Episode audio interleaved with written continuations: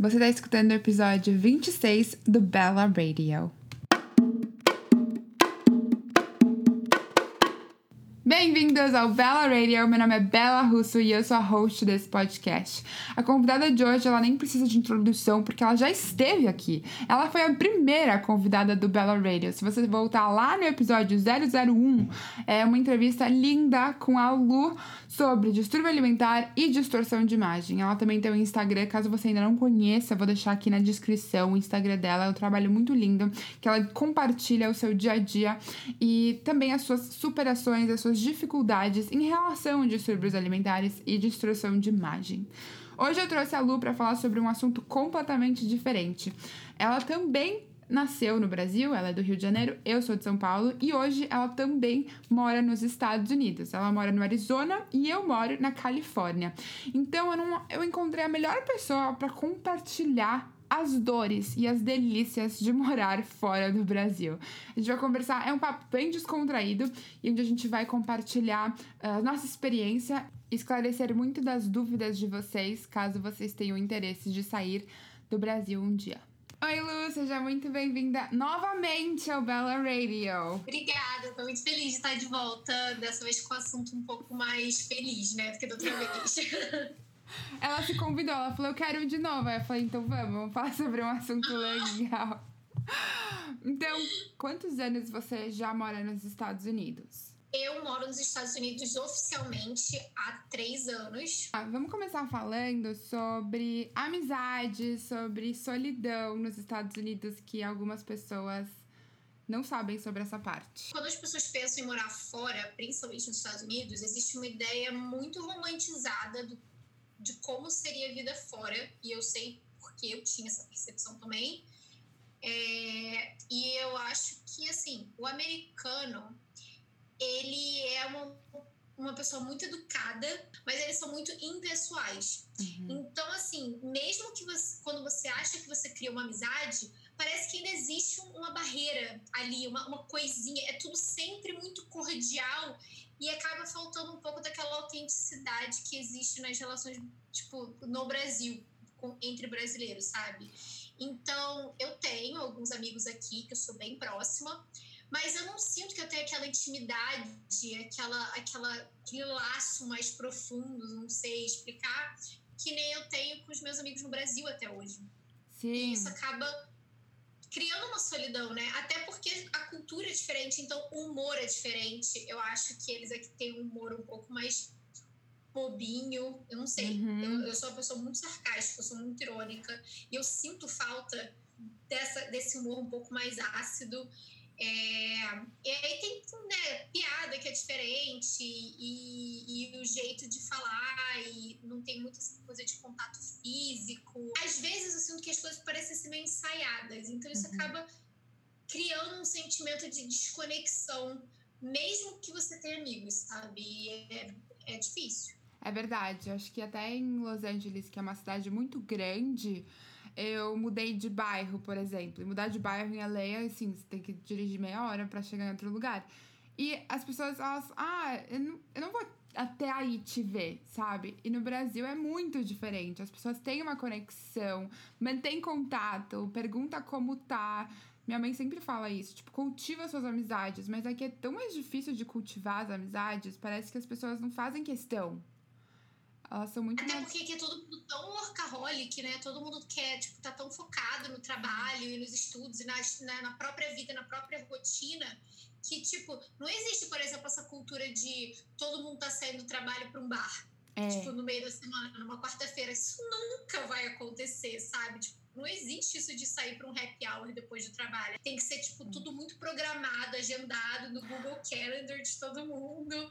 Então é muito diferente isso, sabe? É, falta espontaneidade. Aqui eu não vejo muito disso. O que eu vejo muito que os americanos, eles não eles não viajam muito. Então, eles têm uma cabeça. Muitos americanos, não todos. Eu acho que, uhum. obviamente, os, em LA o pessoal é um pouco diferente, mas tem uns que eles nem querem ver o mundo além dos Estados Unidos. E isso é, faz com que eles tenham uma cabeça muito quadrada. Os meus sogros, por exemplo, eles, o único lugar que eles via, já viajaram é, na vida, além dos Estados Unidos, é a cidade de Cabo São Lucas, no México, que, para quem não conhece, é basicamente uma extensão do território americano no México. Só tem resort, só tem americano lá. Tá tipo, não parece que você saiu do país quando você vai para lá, tipo, nem conta. E Uau. é só pra lá que eles viajam. Tipo, eles não têm interesse em outros lugares. Nenhum. É, isso é muito. Eu vejo muito aqui nos Estados Unidos. E as pessoas ficam chocadas quando, ah, eu já fui pra Ásia. Nossa, já fui pra Ásia. Tipo, que horror, sabe? Um lugar muito longe e tal. E isso faz falta também. E você morou em cidade muito pequena. Sim. Eu morei, da primeira vez que eu vim pra cá, foi quando eu fiz o intercâmbio. E eu fui para Montana, que é um estado que faz fronteira com o Canadá. Hum. E o que você pode saber de Montana é que lá é muito, muito, muito frio. E lá tem mais vaca do que pessoas. Nossa, sério? Sério. é, e eu morei assim, no sovaco de Montana, que já é o sovaco dos Estados Unidos. Então, assim, não sei explicar. É uma cidade muito, muito, muito pequena, com pessoal muito caipira, assim, não querendo é, desmerecer pessoas do interior, mas é que naquele caso são, tipo, é, é uma, era uma, foi uma coisa muito diferente do que eu imaginava. Cara, é um pessoal muito ignorante, ignorante no sentido de não saber as coisas, sabe? Então, assim, é, a grande maioria das, das pessoas no, na minha escola não sabia é, é, aonde que ficava o Brasil, achava que o Brasil, todo mundo no Brasil fala espanhol e que a capital é Buenos Aires, uhum. e me perguntavam se no Brasil tinha computador, se o Natal era em julho, já que em julho que fazia frio, e Natal tem que ser no inverno, umas uhum. coisas muito sem noção, sabe? Que tipo, porque realmente não existe essa percepção de mundo. Né? E quanto menor a cidade, menos existe essa percepção de mundo, né? E assim, a minha família lá, eles já tinham tido outros intercambistas antes de mim, então eles já tinham uma, uma noção melhor, né, de, claro, de, de país, etc e tal, eles sempre estudavam o país da, do, do estudante dele vir, é, e foi legal, assim, para eu aprender mais sobre as tradições, né? Tipo, como eles levam a sério Thanksgiving, né? Que é de ação de uhum. graças, que é um feriado que a gente não tem. Foi legal é, o Halloween, né, as crianças indo lá pedir doce na porta, é, até no próprio colégio eu tive, eu fui pro prom, que era o baile de formatura, e aquela coisa do menino pedir, perguntar se você quer ir pro prom, e o, o jogo de futebol americano que todo mundo vá. Aí eu, eu, esses detalhezinhos foram muito legais, mas no, no geral, assim, nada a ver com que eu esperava, assim, com o que eu vi em filme. Assim, um sentimento de decepção, e é difícil dizer por quê. Uhum. E você foi, fez faculdade aqui, né? Eu fiz também numa cidade bem pequena, no Texas. Era uma cidade bem de universidade. E eu sempre tive o sonho de fazer faculdade aqui. A faculdade era muito legal, muito mesmo. Mas as pessoas, era aquele negócio. Eu, eu, tive um choque cultural. E olha que eu morei em Miami e eu achei que eu morei nos Estados Unidos. Aí eu cheguei no Texas e eu vi que realmente é outro mundo. E isso é uma concepção que eu vi que os Estados Unidos não é Miami, Nova York, Los Angeles. Os Estados Unidos é mesmo o meio deles. São aquelas pessoas que uhum. é, têm uma, uma mentalidade mais atrasada. Também a mesma coisa. Perguntaram se o Brasil era do mesmo tamanho do Texas. E eu falei, gente, não. Tipo, você não viu o mapa do mundo, sabe? Uma coisa que eu acho que eu, que eu acho muito legal que eles têm aqui, porque existe essa percepção de que aqui é muito tudo fast food, só hambúrguer e tudo mais, e a gente estava até falando disso, né? Que existe muita opção de comida saudável e por preços justos, eu acho que até mais do que no Brasil, é. né? Depois que eu voltei para o Brasil, principalmente dessa última vez, eu percebi o, o quão mais acessível é para você comprar alimentos assim mais saudáveis aqui nos Estados Unidos do que no Brasil. É, e isso é, é uma coisa que, que eu não esperava. É verdade. É, tem muita opção por um preço acessível. Então, você tem muita é, opção mesmo. Só come mal, sério, só come mal quem quer. Porque você pode ir no mercado, você tem tudo, você pode cozinhar.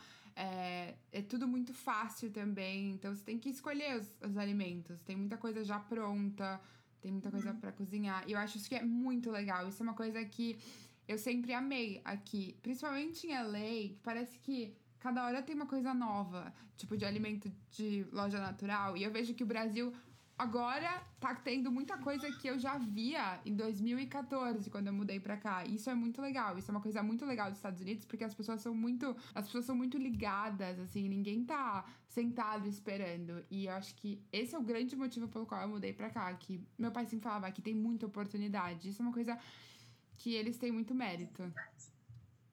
Isso é verdade. Tem muita startup aqui, né? É. Que são essas pequenas empresas e negócios que todo mundo parece que consegue criar o seu próprio negócio, mesmo que talvez você não vire uma puta de uma empresa que vai, sei lá, ser vendida por 10 é. bilhões de dólares. Você consegue viver daquele negócio que você criou, sabe? Porque parece que existe espaço para novas ideias uhum. e novos mercados o tempo inteiro. Isso é e, muito legal. Tanto que você vai em coffee shop aqui nos, tipo, nos Estados Unidos e tem muita gente trabalhando ali. Você vê que eles estão trabalhando para eles mesmos, sabe? Tipo, num, né, um negócio online que eles criaram, uma consultoria, é. enfim, o que quer que seja. Eles são muito proativos, sabe, nesse sentido. Eles chamam aqui de self-starters, né? E você vê um leque maior de opções para você. Apesar de que uma coisa que eu recebo muitas perguntas, né? de, de meninas e tal querendo vir para cá e como que eu fiz para começar a trabalhar aqui, porque ah, eu tenho um diploma em direito, eu tenho um diploma em economia e como é que eu faço para trabalhar numa agência, num escritório, num banco e é difícil para eles entenderem que não interessa se você tem esse diploma, você não pode vir trabalhar aqui se você não tem um visto que te permita trabalhar nesse tipo de campo, porque essas empresas sérias que tem que, que vai pagar imposto direitinho na folha, não vão contratar uma pessoa uhum. que não está legalizada para trabalhar, porque senão cria um problema para a empresa, para o empregador, né? Uhum. Então eu acho que existe muito essa coisa assim de, de brasileiro achar que vai vir para cá e que vai poder trabalhar num emprego formal quando não vai, sabe? Tipo, você pode até achar emprego, mas você vai ter que, se você tem um visto de turista ou um visto que não te concede permissão de trabalho, você vai encontrar trabalho, principalmente se você estiver numa cidade que tenha muito brasileiro, porque existe aquela rede de apoio ali entre, entre a comunidade brasileira. Então, se você vai para Miami, para Boston, você tem mais chances de conseguir um trabalho do que aqui, por exemplo, em Phoenix, que tem muito pouco brasileiro. Uhum. É, mas você vai trabalhar de garçom, você vai trabalhar de camareiro, de faxineiro, de babá, o que não, não tem problema nenhum. Eu fiz intercâmbio aqui, eu trabalhei num resort, eu era camareira. Uhum. Não, não vejo problema nenhum nisso. Só que assim, você não vai trabalhar num escritório, sabe? Você não, não vai trabalhar, tipo, de, sei lá, terno e gravata. É, é isso. O que, que você quer, né? O que, que a pessoa quer? Ela quer, tipo, trabalhar na sua profissão, ela quer. Porque você pode viver bem, é, até trabalhando em restaurante. Tem uma amiga que trabalha em restaurante, ela falou: Meu, eu faço mais dinheiro do que quando eu trabalhava numa empresa, assim. Mas. É... Ah, sim. Se trabalhar com bartender, cara, Nossa. você ganha muita gorjeta. É verdade. Tipo, você vive bem, não é que nem no Brasil, que a, você não vai viver tão bem assim. É porque aqui você paga barato pelos produtos, mas você paga caro pelo serviço. Você paga caro pela mão de obra. É. Tanto que aqui é muito caro fazer unha, fazer cabelo, fazer, sei lá, uma massagem. Mas então, se vocês se você tá querendo vir para cá, tem que procurar o melhor visto. O advogado é a melhor opção. Uhum. E se você é menor de idade, o que eu fiz foi meu pai já era cidadão. Meu pai, ele conseguiu ser cidadão por causa de uma empresa. Também você pode vir com uma empresa. Você consegue Sim. ter sponsor pela empresa. Você tá preso a essa empresa o tempo que você for tirar o seu green card. Mas você consegue, e aí depois você pode sair da empresa depois que você tiver o green card. Mas se você é menor de idade tem um parente aqui, aí você consegue também o green card pelo parente. Caso contrário, tá cada vez mais difícil. Não, eu, eu consegui o green card porque eu casei com um americano, né? Eu casei no final de 2016. Uhum. É, e assim, antes de casar com ele, eu tirei o visto de noiva, eu fiz todo o processo certinho. Eu tive que tirar o visto de noiva. Para você tirar o visto de noiva, você tem que retornar ao seu país de origem uhum. para entrada no processo. E aí eu voltei para o Brasil. Eu estava aqui com visto de turista já por um tempo. Eu voltei para o Brasil E aí a gente deu entrada no processo e era para ser uma coisa assim de três meses. E demorou oito meses. Uhum.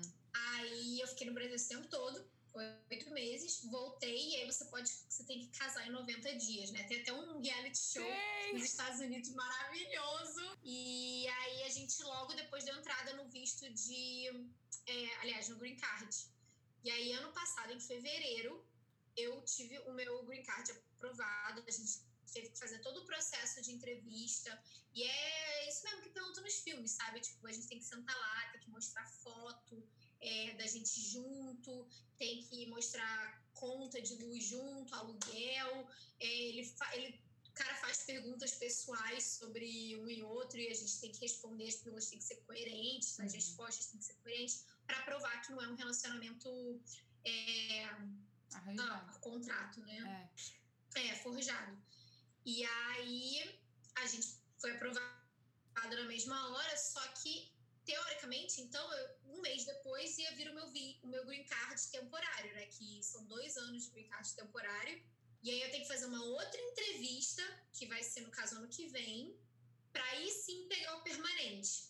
E aí, depois de um ano, eu posso pegar a cidadania. Então, assim, eu acho que, que se você tem intenção de vir morar aqui, eu acho que é muito bom você tentar por uma empresa que, que possa, tipo, ser o seu sponsor, né, patrocinador, e vir já com uma empresa certa, já do Brasil. O meu primo, ele mora no, em Ohio e ele veio pela Ambev, por Uhum. exemplo. Tem também a possibilidade de você vir com visto de estudante, né? E, e ter o F1, fazer um curso, ou fazer um, uma- um ano de faculdade, alguma coisa Sim. assim. Eu sei que alguns vistos de estudante te dão permissão de trabalho enquanto o visto durar, mas eu não entendo o direito disso. Ou então você vem pra cá e casa, sei lá, acho É. um americano aí, entendeu? Dando mole. Tem muito, eu conheço bastante gente que faz isso. Mas eu acho que a gente cobriu bastante coisa. Olha, acho que a gente podia terminar falando assim: eu tenho nove anos de experiência nos Estados Unidos. Então, o que eu falaria pra alguém que quer vir para os Estados Unidos? Que nenhum lugar é perfeito. Porque eu acho que o problema no brasileiro é que eles querem fugir do Brasil e achar que os Estados Unidos é o melhor lugar do mundo. E todo lugar tem o seu problema. Todo lugar tem o seu problema. Então, eu acho que assim, primeiro, saiba que vai ter suas dificuldades, vão ter suas dificuldades. É, venha com um plano, não venha aqui e veja o que acontece. Acho que tem que vir com um plano de visto, de qualquer cidadania que você pensar. E quanto às amizades, eu acho que você tem que ser muito paciente, porque vai ser muito difícil no começo, você vai se sentir muito sozinha, porque demora pro americano se acostumar com a pessoa, pra abrir a porta de casa, né, pra te receber. É, mas, pra mim, vale a pena. Porque eu acho que a experiência de você morar fora do Brasil e ver que existe um mundo além do que você cresceu é muito legal. Eu acho que é uma coisa que eu não trocaria. Eu não, eu não me vejo voltando pro Brasil, porque eu gosto daqui, mesmo que tenha essa parte não tão boa. Mas eu gosto das possibilidades que tem aqui. Eu fico por causa disso. Não, não é por causa das pessoas, mas é por causa das oportunidades. E eu acho que tem que sempre colocar uma coisa no, e ver uma balança, né? O que, que vale a pena, o que, que não vale a pena. Tem gente que volta porque realmente, tipo, não aguenta, prefere estar perto da sua família, porque não é fácil. Mas eu acho que, por mim, vale a pena. E por você, Lu? Eu acho que, no geral, para mim vale a pena porque a pessoa que eu amo tá aqui, né? Então, assim, só isso já, já vale a pena. O Steve ama o Brasil. Ele, ele é, tipo, eu brinco que ele é, ele é brasileiro de coração. Ele foge totalmente do perfil americano de pessoa mais fria, mais fechada. Eu, para mim, eu sou americana do relacionamento. Ele é o tempo inteiro beijo, abraço, não sai de cima de mim, tudo faz festa, tudo faz farra e fica amigo de todo mundo. Então, assim, quando ele foi pro Brasil, ele foi tipo, achei o meu povo. É. Só que a gente sabe que, assim, realisticamente falando, não tem como a gente construir uma vida lá. Ele não fala português. É, é, seria muito mais difícil para ele conseguir um emprego lá do que para mim aqui. Uhum. E a gente está construindo a nossa vida aqui, né? Como você mesmo falou, existem mais possibilidades aqui. É, a questão da segurança para mim é importante, porque eu morei no Rio de Janeiro, é, eu amo Rio de Janeiro, para mim é, é, a cidade do meu coração, mas é muito chato você estar tá o tempo inteiro andando na rua com um, um sinalzinho de alerta no seu cérebro, sabe? É, e, e, um medo que, que, tipo, ele mesmo que, que ele não esteja, tipo, apitando o tempo todo, ele tá lá, sabe? É. E, e, é só quando você sai dali que você sente aquele peso saindo junto com ele. Então, isso para mim é uma coisa também muito importante. Eu acho que se você está vindo para os Estados Unidos, você tem que vir né, pensando num contexto. Então, se você tem uma pessoa, uma família, uma rede de apoio em determinado estado, vá para aquele lugar. É. Se você não tem e quer vir do mesmo jeito, eu, eu sinceramente aconselharia cidades que têm uma comunidade maior de brasileiros, porque você pode criar essa rede de apoio é, e aí você acaba criando também amizades, né? Porque tem os brasileiros e tal, mas não se isole dentro da comunidade de imigrantes, porque senão vai ser muito difícil é, crescer e criar realmente oportunidades aqui porque eu acho que as oportunidades estão fora dessas desses círculos de imigratórios, qualquer que sejam eles, né? Uhum. Então, aqui onde eu moro em Phoenix, quase não tem brasileiro. Eu conheço uma brasileira que eu sou amiga, mas mesmo assim não tão amiga. E é você aprender a se comprometer, né? Cada, cada escolha é uma renúncia, não é. tem jeito, né? Então, é, é, é não criar muita expectativa, que nem eu criei quando eu vim para cada primeira vez com o meu intercâmbio na escola, né? É, é, vir com um pouco mais realista, é entender que eles não fazem por mal se, se eles não, tipo, se a galera tipo, não, não se sinta mal excluído se ninguém te ligar falando, pô, vamos sair na, no sábado. É, é você vai ter que meio, meio que tomar iniciativa mesmo, sabe? Sim. É normal, eles são assim, eles são muito individualistas, é só o jeito deles. E, e a maioria das vezes acontece, se você mandou uma mensagem falando, vamos fazer uma coisa, eles ficam super felizes. Mas eles não vão tomar essa iniciativa porque é. eles estão muito preocupados com a vida deles, e é isso. Verdade. Então, é você entender que, que você vai. Você tá numa cultura diferente, que é um lugar diferente, mas eu concordo totalmente com o que você falou de você buscar novas áreas. Pode ser que seja os Estados Unidos, pode ser a Alemanha, é. pode ser a França, pode ser Portugal, é, a Argentina, o lugar que seja. Conhecer novas culturas, se expor ao novo é, uma, é muito enriquecedor. Viajar é a única, o único gasto que você tem onde você ganha, né? Uhum. É, porque o que você ganha de, de conhecimento e de experiência e o quanto você aprende sobre você, sobre a sua confiança, a sua resiliência, quem você é como pessoa, você cresce assim, em um ano você cresce 10 quando você mora fora. Sabe? É, é porque realmente te tira totalmente da sua zona de conforto. E assim, não é porque você quer morar fora por um tempo você tem que morar fora para sempre. Pode ser uma fase também. Tudo bem ser só uma fase, né? Mas eu acho que é uma experiência válida. Eu até ia te perguntar, porque a gente muda muito quando a gente mora fora. Eu sou outra pessoa, acho que você também, né? Nesse tempo que você tá fora. Como você lida com as pessoas, os seus amigos do Brasil? Você. Como é que você lida se você não é a mesma pessoa? Olha, foi, foi meio estranho, assim, porque eu fiquei quase três anos sem sem voltar para o Brasil, né? É. E aí eu voltei a, em fevereiro agora. E assim, foi um choque para mim perceber que, tipo, com algumas pessoas eu ainda super me conecto, como se nada tivesse acontecido, como se eu nunca tivesse ido embora, e com outras eu tava tipo, nossa, a gente não tem mais nada a ver. Uhum. Mas eu acho que isso são coisas que acontecem é, até com quem não mora fora. As pessoas crescem de maneiras diferentes e isso acontece. Eu acho que a minha mãe, tadinha, é uma que sofre muito, porque minha mãe é muito assim, de agarrar, de beijar e tudo mais. E eu nunca fui muito uma pessoa muito de, de tocar o tempo inteiro, eu nunca fui. Mas desde que eu me mudei, eu fiquei muito mais assim, sabe? Porque aqui não existe essa coisa de dar beijo e abraço. Então. Uhum é muito estranho para mim ter esse tipo de relação em que as pessoas se tocam, né, hoje em dia. Você sabe como é que é? É tipo, não, cara, o que você tá fazendo? Não, uhum. não encosta. E não é por mal, é só falta de costume.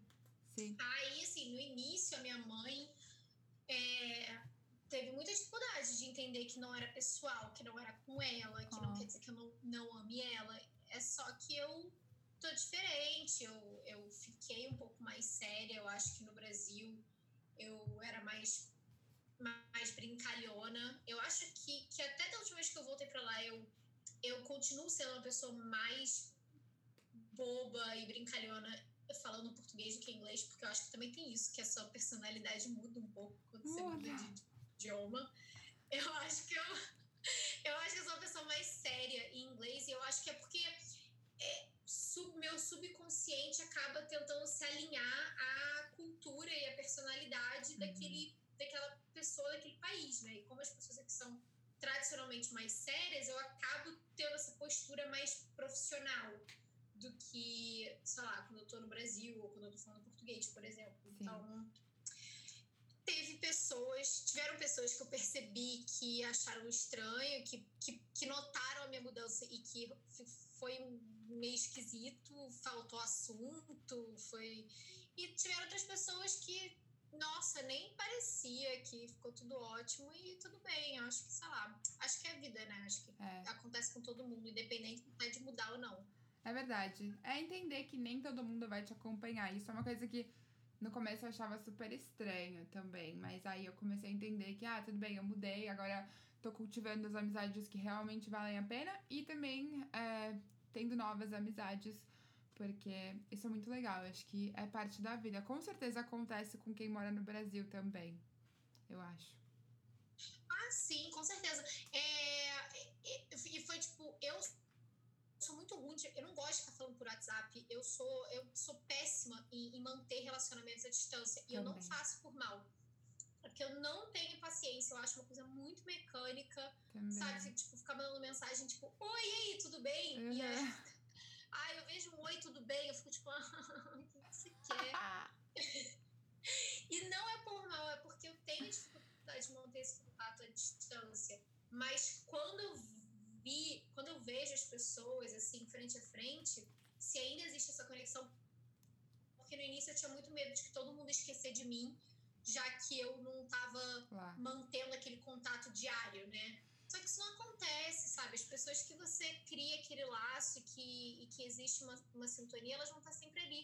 E foi o que você falou, mesmo eu morando aqui, eu fiz novas amizades no Brasil. Tanto que quando eu fui para o Brasil da última vez, eu fui ver meus novos amigos que eu acabei uhum. fazendo por conta, sei lá, do Instagram, por é. exemplo. E foi muito legal, sabe? Porque... Ah, eu acho que a gente cobriu bastante coisa, ficou muito bom. Eu também gostei. Gostei bastante. Eu acho que tira, mata a curiosidade de muita gente sobre Sim. a vida fora. Tira as dúvidas de muitas pessoas e deixem suas dúvidas também no meu Instagram ou no da Lu também, para que a gente responda e te ajude. Isso aí. Se alguém quiser me seguir, o meu Instagram é behappy.lu. Uhum. E eu falo sobre os perrengues da vida adulta lá, né? Sim. Os meus perrengues. E pessoas acabam se relacionando com eles, né? Identificando. É, não, é muito legal. Vou deixar aqui na descrição também pra vocês seguirem. Obrigada, Lu. Obrigada convite. Quer dizer, eu me convidei, mas obrigada por aceitar o meu convite. Espero que vocês tenham gostado desse episódio do Bella Radio e até o próximo episódio na semana que vem.